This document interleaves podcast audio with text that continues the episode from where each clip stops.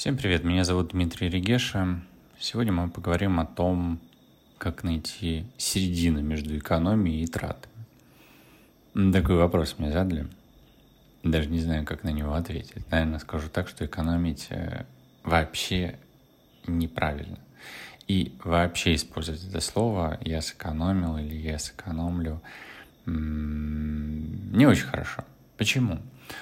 Ну, потому что когда вы экономите на чем-то, на своих тратах, на еде, даете такую себе установку, то это приводит к тому, что ваше подсознание научается, получает привычку экономить на всем. То есть не расти в доходах, а именно экономить. И экономия происходит и в тратах, и автоматически в доходах.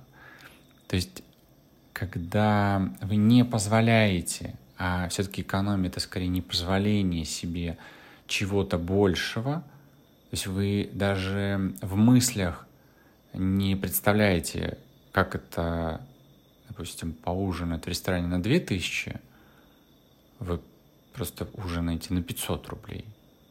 И мозг ваш, он не понимает, а зачем тогда вот этому человеку помогать увеличивать доход? Если он все равно экономит, если он не хочет э, поесть за 2000 рублей, например. Ну, то есть так работает наше подсознание, так работает наше бессознательное, и мы ну, в какой-то степени можем, в какой-то не можем управлять им. И...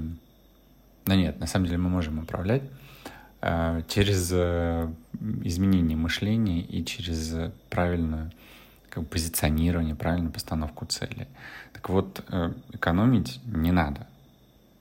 Важно хорошо жить посредством, ставить цели на жизнь, планировать свои расходы, траты и делать, как я уже много раз говорил в разных подкастах, постах, и говорю об этом на своем курсе «Код денег», важно ставить какие-то маленькие для начала цели для того, чтобы получать какое-то удовольствие от их достижения и таким образом стимулировать к себя, себя, стимулировать к зарабатыванию денег. Вот это правильный подход. А экономить не надо ничего хорошего из этого не выйдет.